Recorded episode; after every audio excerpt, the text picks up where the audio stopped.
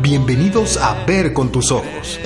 Comunicación con fe, católica y contemporánea. Conduce Maurilio Suárez.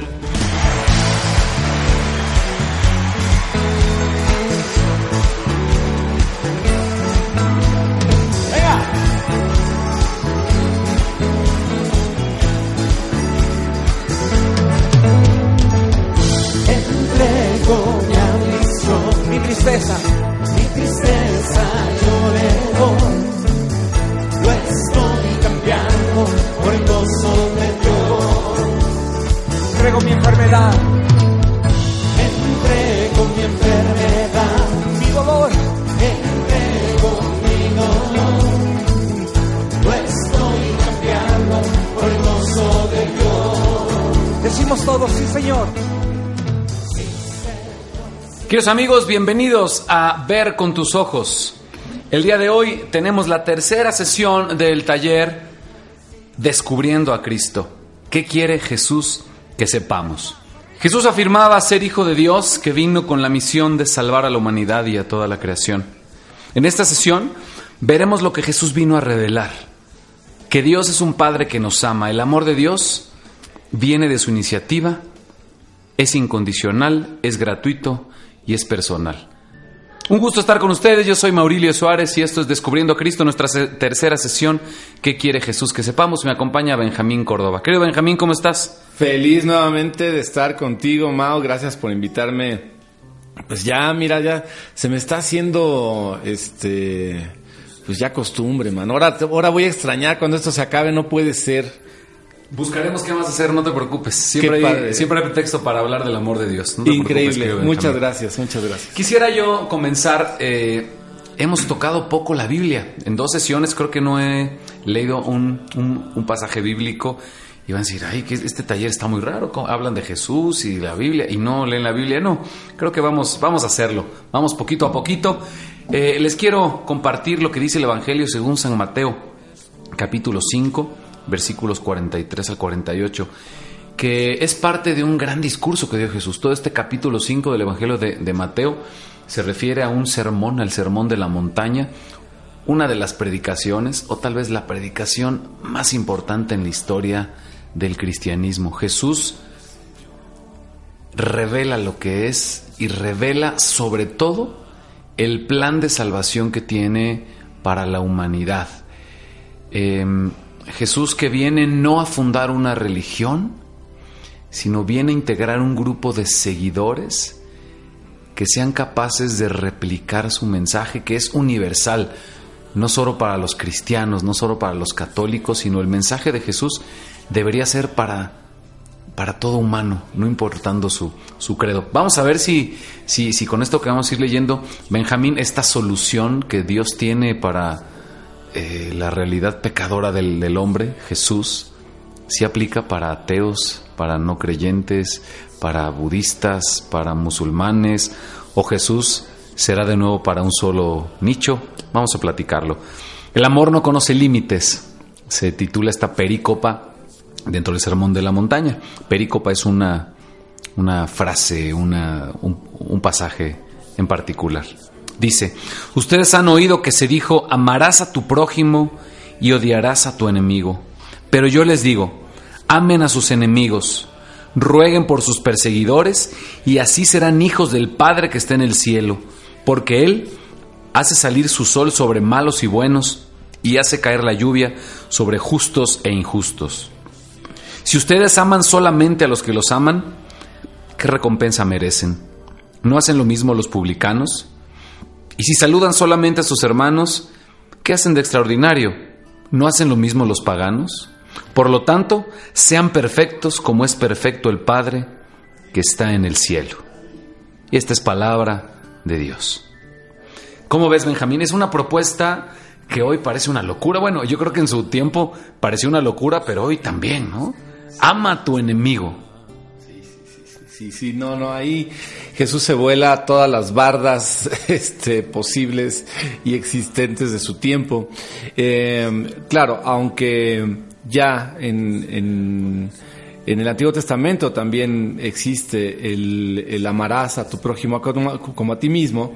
Eh, aunque exista esa frase, pero es una frase aislada en medio de una serie de mandatos y de cosas que se pierde con el tiempo y al final queda como escondidona. Aquí, fíjate, algo que me llama mucho la atención, Mau, es cuando relaciona la perfección con este modo de vivir. O sea, cierra esta perícopa, la cierra diciendo, sed perfectos como vuestro Padre del cielo es perfecto.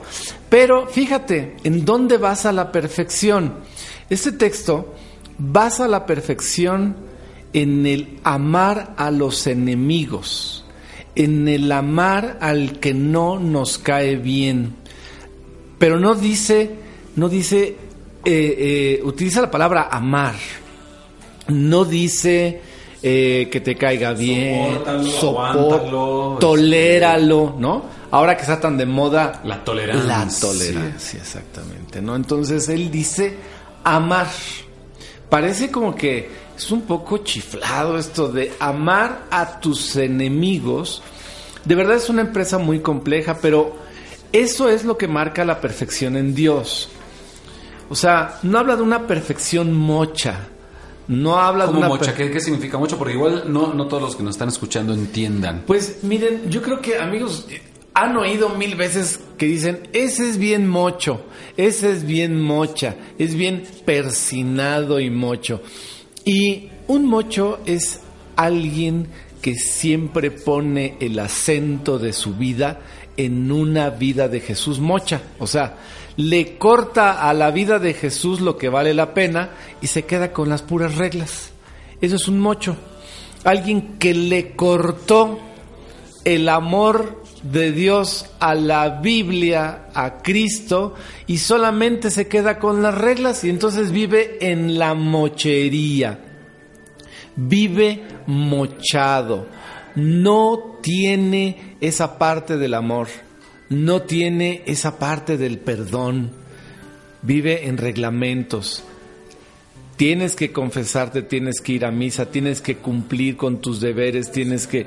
O sea, es una, eh, vamos a decirlo de esta forma, es una forma simplona de ver la fe. Ese es el mocho. Perfecto. Sí.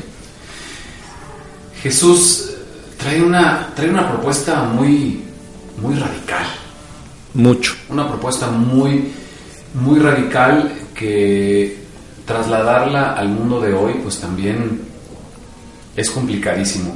Yo quisiera, si- sin afán a, ser reduccionista, porque bueno, reducir a Jesús siempre será terrible, pero yo eh, he, visto como que el, el proyecto que nos presenta Jesús, este proyecto de vida que nos quiere mostrar para entrar a encuentro con, con su Padre, tiene como cuatro grandes pilares.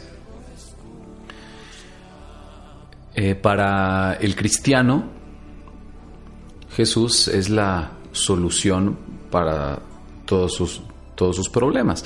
En la primera sesión, Benjamín, platicábamos que lo que le da sentido a nuestra vida debemos procurar que cumpla cuatro condiciones, que no se vaya, que no te falle, que no se acabe y que no se muera. Lo único que cumple estas cuatro características es Dios mismo. Y en la sesión de la semana pasada platicábamos que Dios mismo decide hacerse hombre. Es lo que creemos los, los, los cristianos en la persona de Jesús. Entonces Jesús tiene todo lo que tiene un hombre, todo, tiene la humanidad en plenitud. Jesús tuvo que aprender a hablar, a caminar, a comer, etcétera, etcétera, etcétera.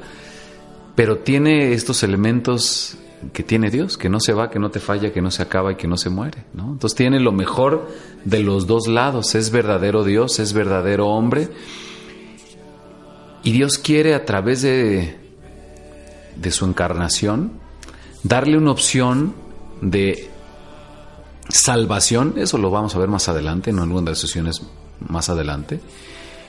Darle, quiere darle salvación no solo a los que crean en Él, sino a la humanidad.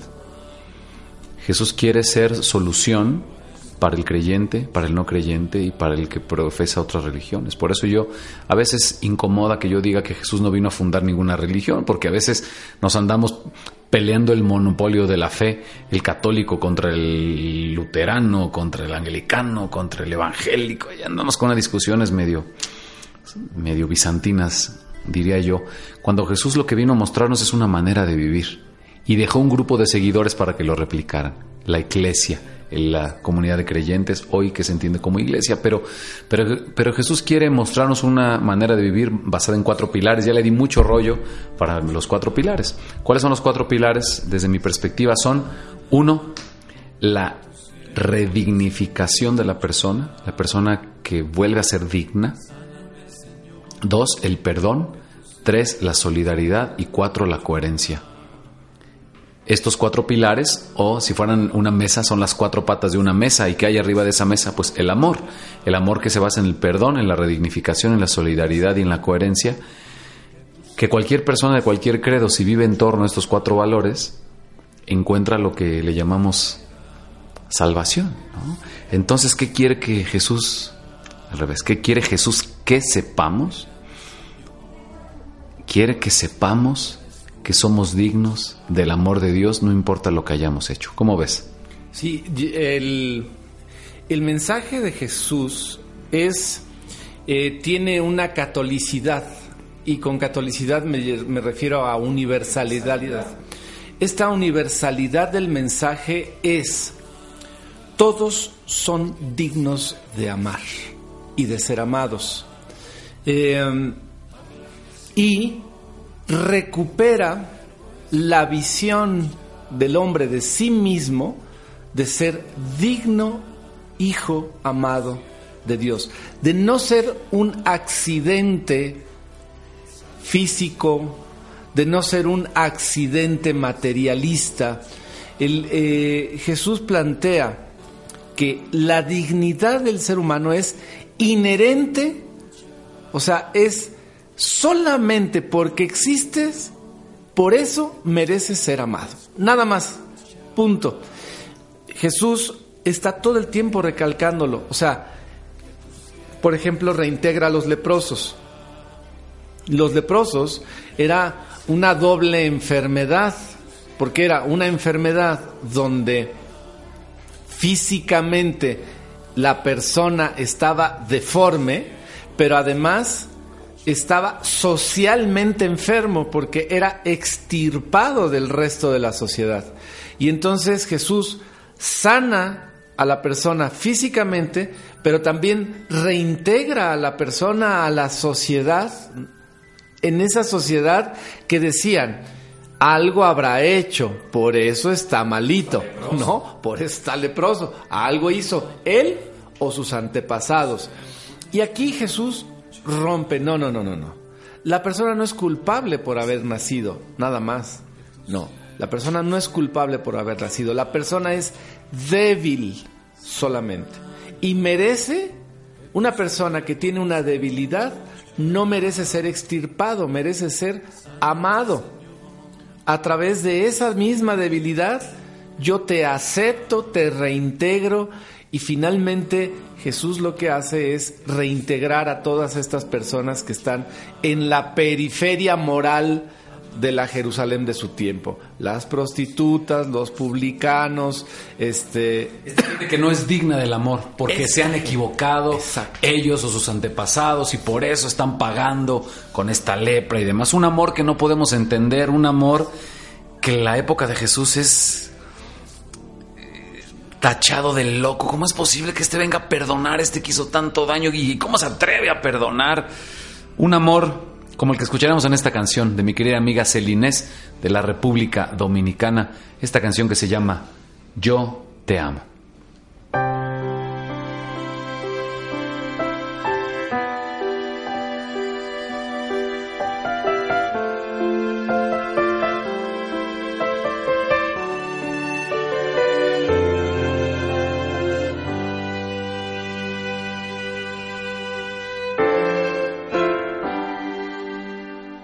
Existe palabra que pueda expresar lo que siento.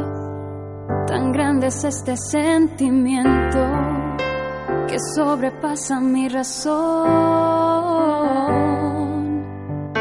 Llegaste a mi vida cuando más te necesitaba.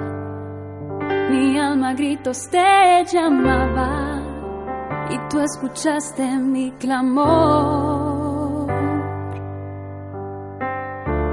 Solo sé que te necesito porque yo te amo con toda mi mente, con todas mis fuerzas, con todo mi corazón.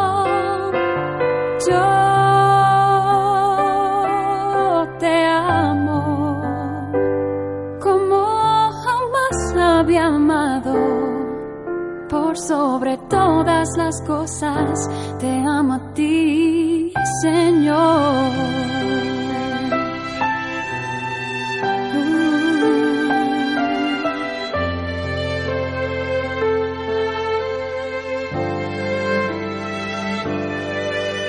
Por ti descubrí la grandeza de amar sin medidas. En ti conocí la le dio libertad a mi vida. Tú me salvaste y cómo agradecerte. No, no, no, no, no, no será suficiente. Cuanto pueda darte cuánto pueda amarte. Yo solo sé que te necesito porque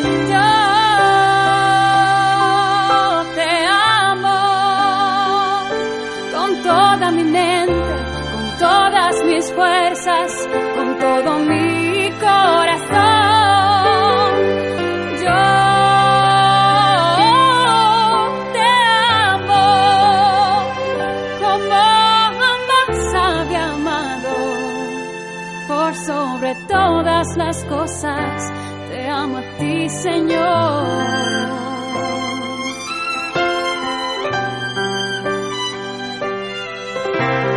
Tú, como el aire que respiro, poco a poco te has convertido en mi necesidad.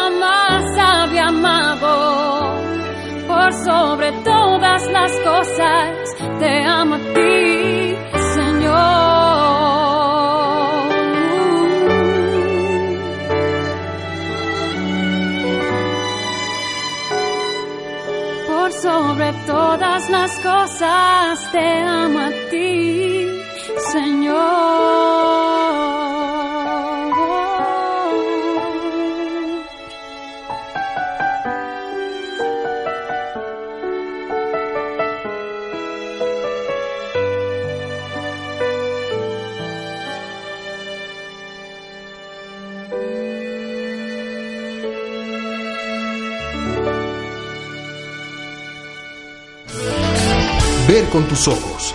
Conoce nuestra propuesta de comunicación con fe, católica y contemporánea. Visita mauriliosuárez.com. Ver con tus ojos.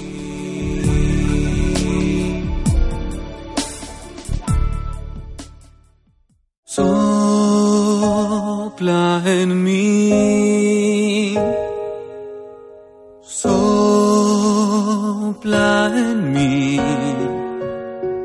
Sopla tu aliento sobre mí. Sopla tu vida en mi existir. Fluye en mí. Estamos de vuelta, muchísimas gracias por continuar con nosotros en esta tercera sesión de Descubriendo a Cristo. ¿Qué quiere Jesús que sepamos? Eh, soy Maurilio Suárez y me acompaña Benjamín Córdoba. Eh, este taller de nueve sesiones, hoy tenemos la, tercera, donde pretendemos abordar de una manera adulta, de una manera contemporánea, la fe cristiana católica. Ojalá que sigas estos episodios, los puedes encontrar en mauriliosuárez.com y los puedes también encontrar y comentar en el Facebook Maurilio Suárez Oficial. ¿Qué quiere Jesús? Que sepamos que somos dignos del amor, no importa nuestra condición. Tú platicabas, Benjamín, en una en la primera sesión que alguien te invitó a un encuentro a descubrir a Jesús, que justo es, este taller es eso, descubriendo a Cristo. Yo también me encontré con Jesús en un en una experiencia de descubrir a Cristo, en un retiro, y, quien nos compartía una plática aquel día, le, leyó un texto del profeta Isaías que a mí me, que a mí me dejó pensando muchísimo. Dice así, es Isaías 43, versículos del 1 al 5, dice así. Ahora sí dice Yahvé, creador tuyo, no temas porque yo te redimí. Te he llamado por tu nombre y eres mío. Cuando pases por las aguas yo estaré contigo, y si pasas por los ríos no te anegarán. Cuando pases por el fuego no te quemarás, ni la llama arderá en ti, porque eres precioso a mis ojos, eres valioso y yo te amo. No temas, porque yo estoy contigo. Este texto de Isaías es un texto tal vez del 700 antes de Cristo, 600, 700 antes de Cristo, no se tiene certeza eh, de cuándo se escribe este texto. Pero es una carta de amor. A ver, se lo voy a volver a leer, pero quítele el, el entorno bíblico. Quítele el, que estamos platicando del, de descubrir a Cristo. Imagínense que su, su amorcito, su calabacita en turno, le lee esta carta de amor. Y voy a poner aquí, le voy a pedir a producción que nos ponga musiquita de fondo. Muy bien. No temas, porque yo te redimí. Te he llamado por tu nombre y tú eres mío. Cuando pases por las aguas yo estaré contigo y si pasas por los ríos no te anegarán. Cuando pases por el fuego no te quemarás, ni la llama arderá en ti. Y es que eres precioso a mis ojos. Eres valioso y yo te amo. No temas, porque yo estoy contigo.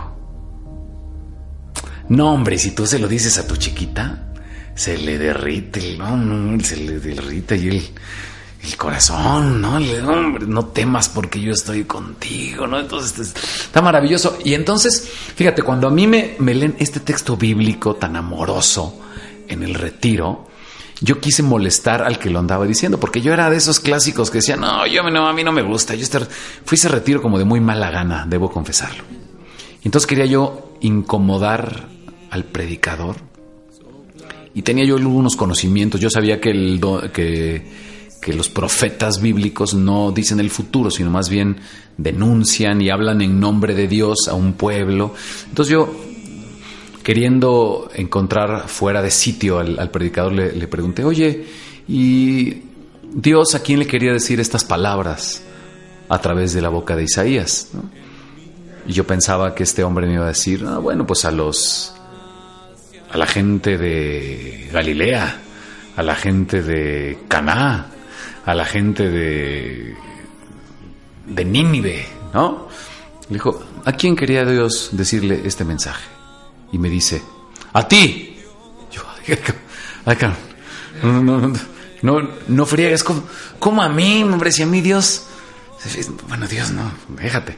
Y el Isaías este ni me conoció como el Isaías me va a querer decir esto, ¿no?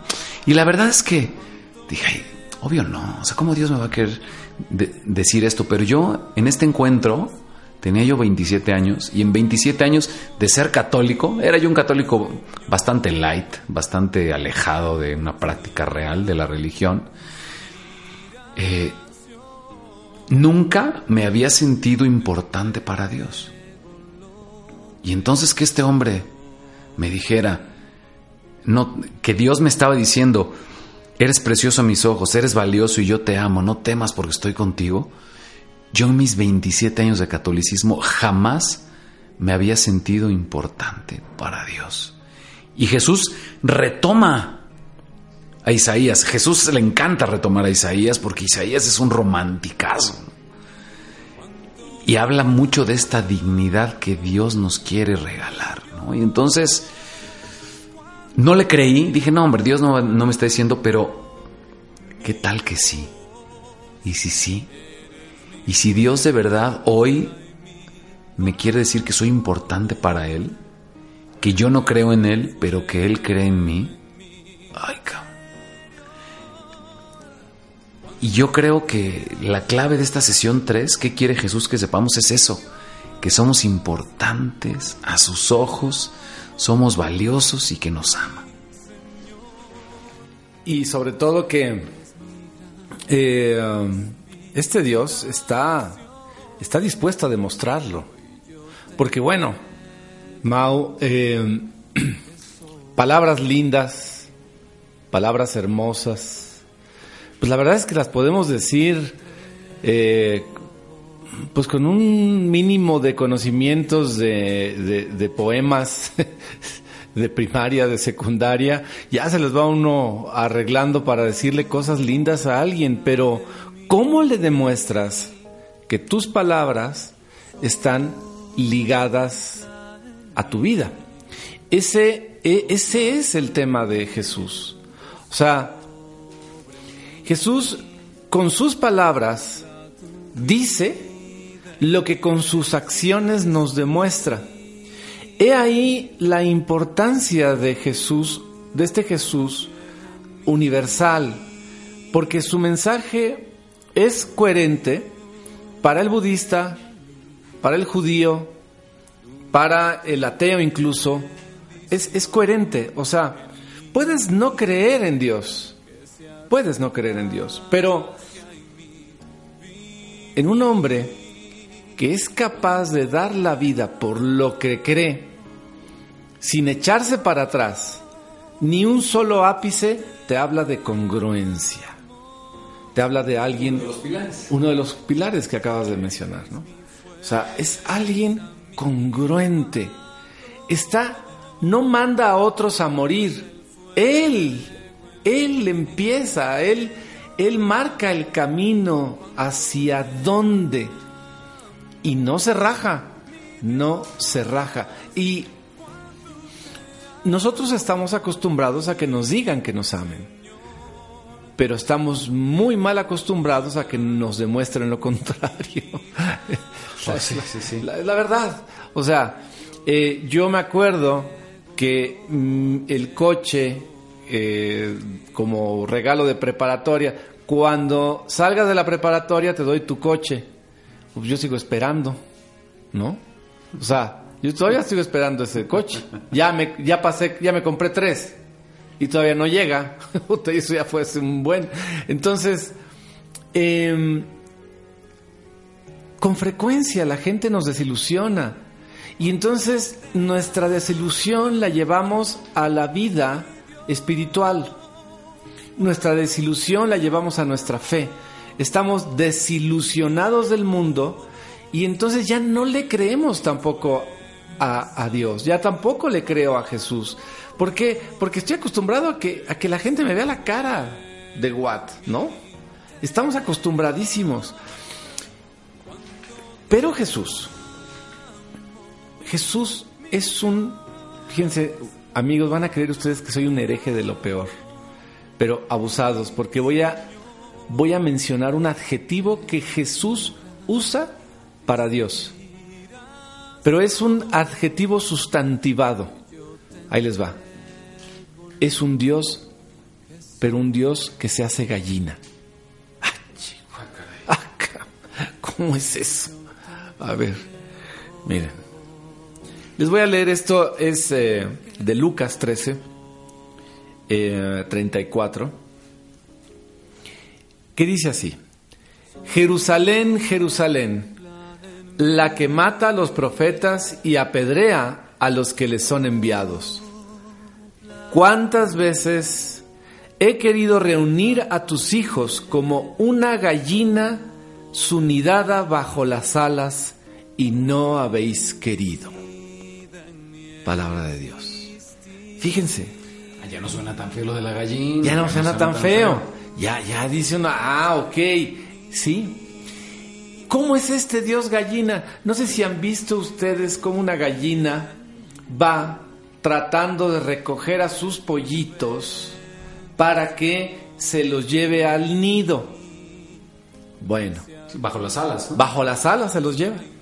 Entonces los abraza, los cobija en las alas y se los lleva.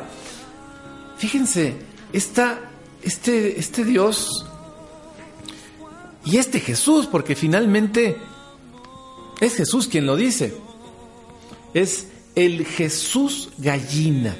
O sea, que nos busca como sus pollitos, que nos va tratando de reunir con sus alas para que nos cobijemos bajo su amor. Esta nueva forma es una experiencia vital. Ya no es solamente un- una serie de creencias, sino es una experiencia vital. ¿Por qué? Porque estar bajo las alas de Jesús significa que todo en nuestra vida va a cambiar. O sea, si yo me dejo arropar por las creencias de Jesús, seas católico, evangélico, judío, si yo me dejo, yo me dejo cobijar bajo sus alas, entonces voy a tener unos principios fundamentales hermosos. Amar al prójimo como a ti mismo. A Dios sobre todas las cosas. Fíjate, este principio es un principio universal que cabe para todos, porque todos estamos llamados al amor. Aquí no hay uno solo. Bueno, a ver, ¿cómo les explico? De, yo creo que uno de los pensadores más reacios, parcos y rejegos que he conocido ha sido Jean-Paul Sartre. Rejego para el amor como él solo. A la pobre de este, Simón de Beauvoir la hizo como le- se le dio la gana, ¿no? Bueno, pues este hombre, rejego, toda su vida se pasó buscando un amor verdadero que lo hiciera sentir. Lo buscó por todos lados. Lo buscó en todos lados. De distintas formas. Pero esa es la realidad humana. Buscamos el amor. Y como cada sesión le vamos a hacer unas preguntas antes de irnos al corte y a la canción. Le pido que se conteste estas preguntas. ¿Hay personas en tu vida que jamás podrías dejar de amar? ¿Hay alguna persona en tu vida al que nunca podrías dejar de amar? Siguiente pregunta. ¿Hay alguien en tu vida que te ame incondicionalmente?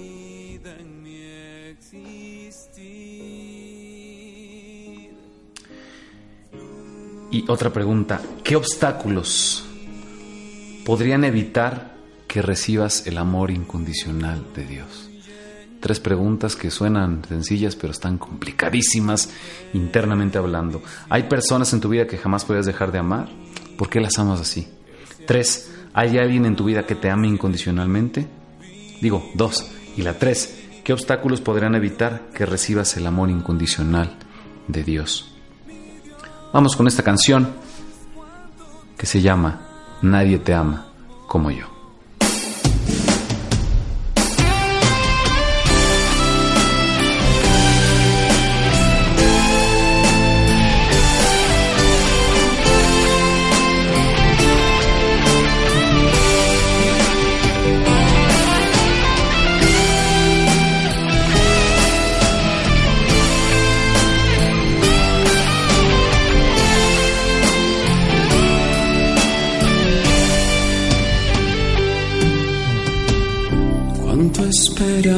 Esperado este momento.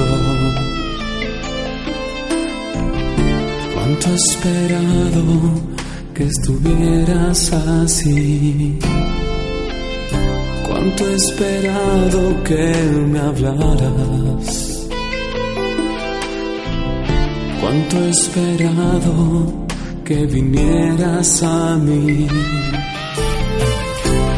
Yo sé bien lo que has vivido. Yo sé bien por qué has llorado. Yo sé bien lo que has sufrido. Pues de tu lado no me he ido. Pues nadie te ama como yo. Pues nadie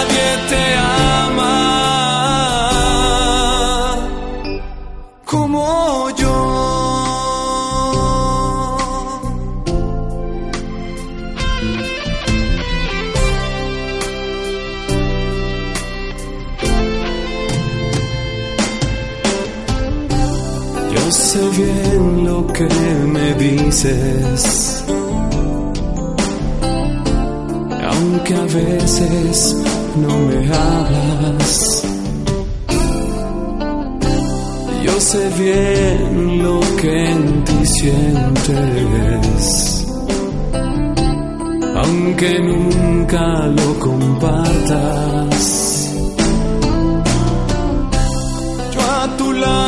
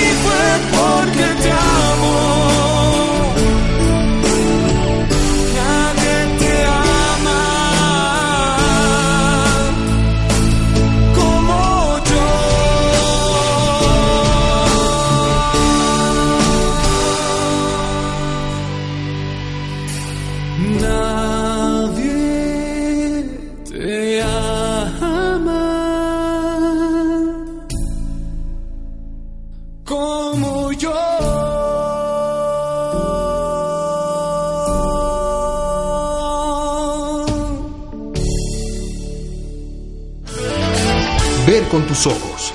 Conoce nuestra propuesta de comunicación con fe, católica y contemporánea. Visita mauriliosuárez.com. Ver con tus ojos. Estamos de vuelta, muchísimas gracias por continuar con nosotros en este taller Descubriendo a Cristo en la tercera sesión. ¿Qué quiere Jesús que sepamos? Yo soy Maurilio Suárez, me acompaña Benjamín Córdoba. Las preguntas que siempre hacemos y agradecemos que nos comparta están eh, siendo contestadas por nosotros personalmente en el Facebook. Maurilio Suárez Oficial. Y recuerde que los episodios los puede seguir a través de mauriliosuárez.com, donde encontrará cada uno de los episodios, cada uno de, los, de las sesiones de este taller de Descubriendo a Cristo.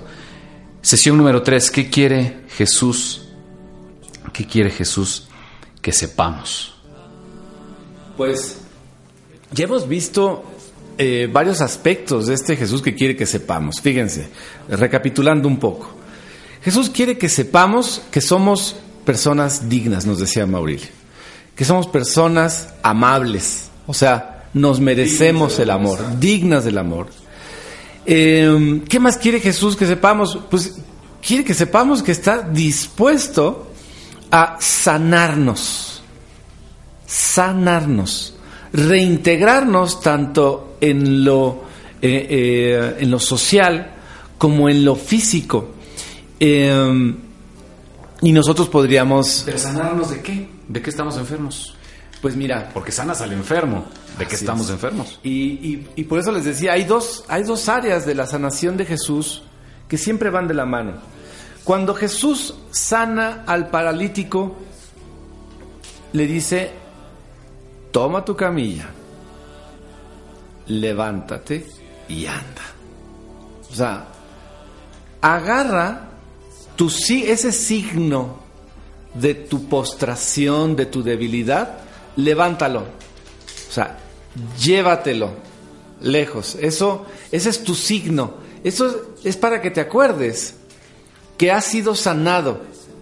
Pero tienes que levantarte. O sea, no basta, no es agarrar tu camilla, quedarte aprensivamente amarrado ahí y decir, bueno, ya me sanaste, pero aquí me quedo en donde estaba. No, es, anda.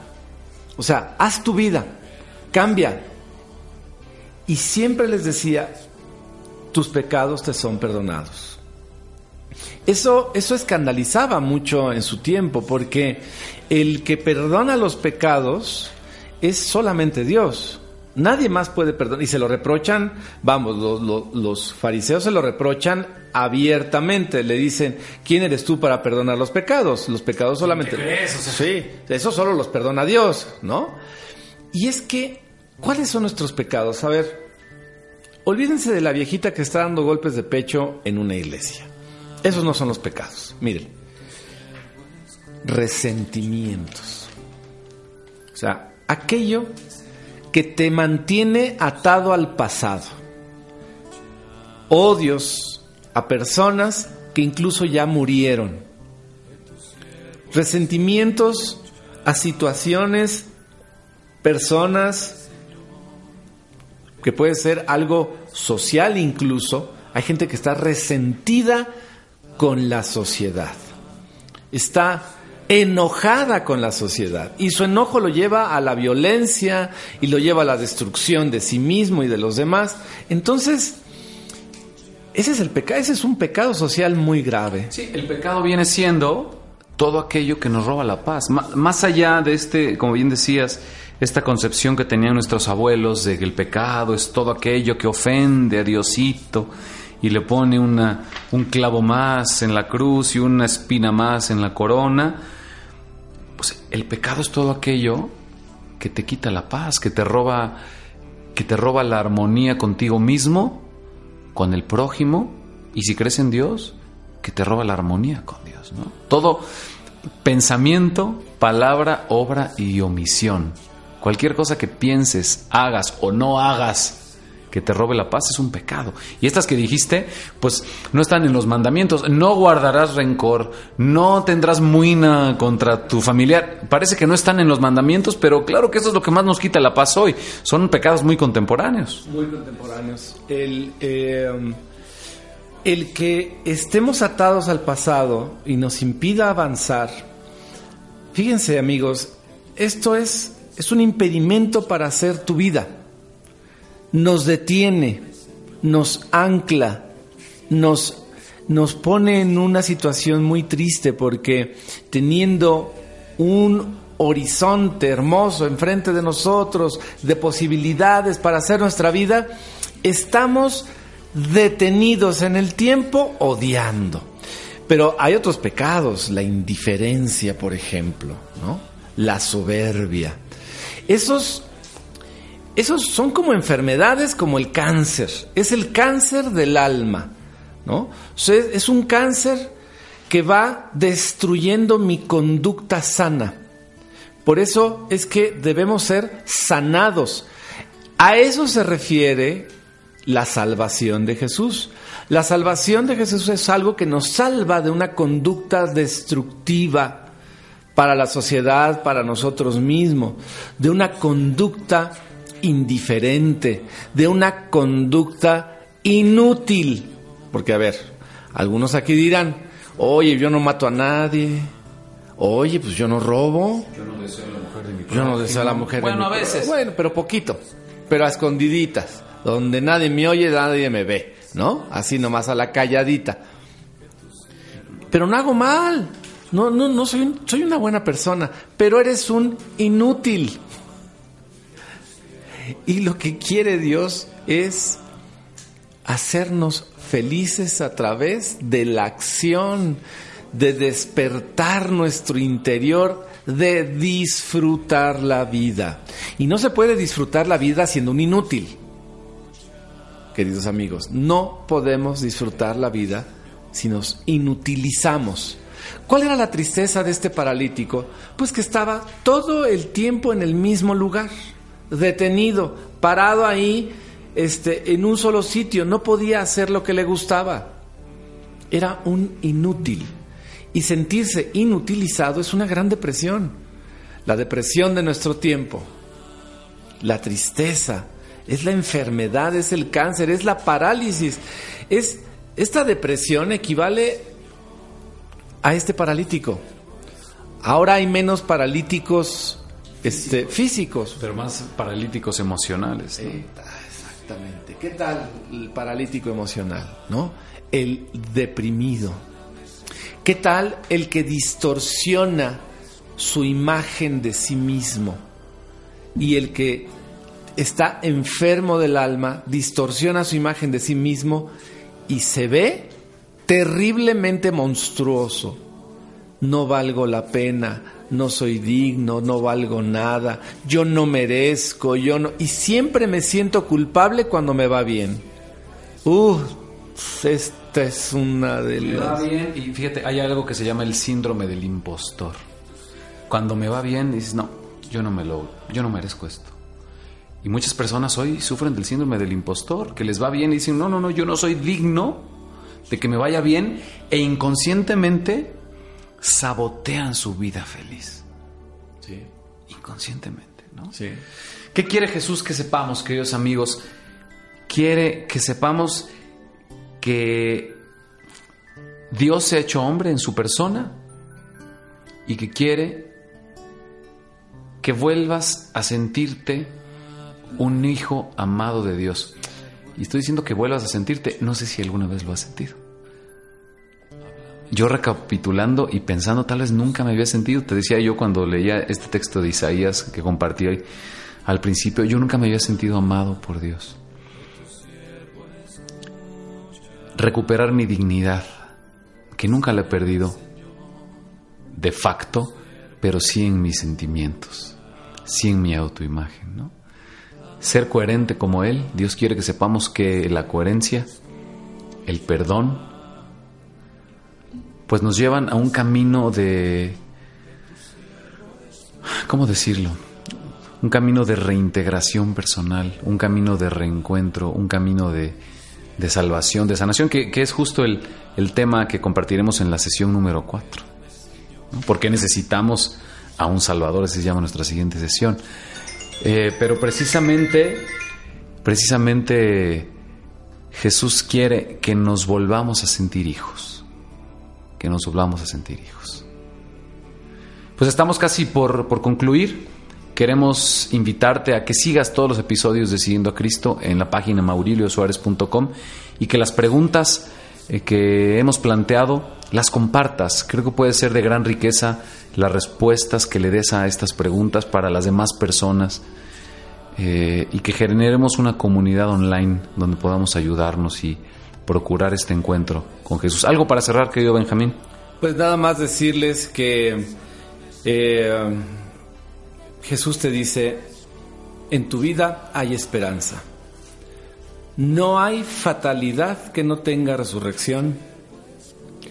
No hay problema que no tenga un amigo, una solución, y este amigo no se te va, no te va a fallar y no se va a morir. Así que hay esperanza. Jesús quiere que sepas, que tengas esa claridad en tu corazón, que se acabó la fatalidad, que tocaremos en el siguiente episodio de una forma mucho, mucho más abundante. Gracias, Mao. Gracias a todos. Gracias, yo soy Maurilio Suárez y esto es Descubriendo a Cristo. Nos vemos la... Bueno, no, no nos vemos. Nos escuchamos la próxima semana.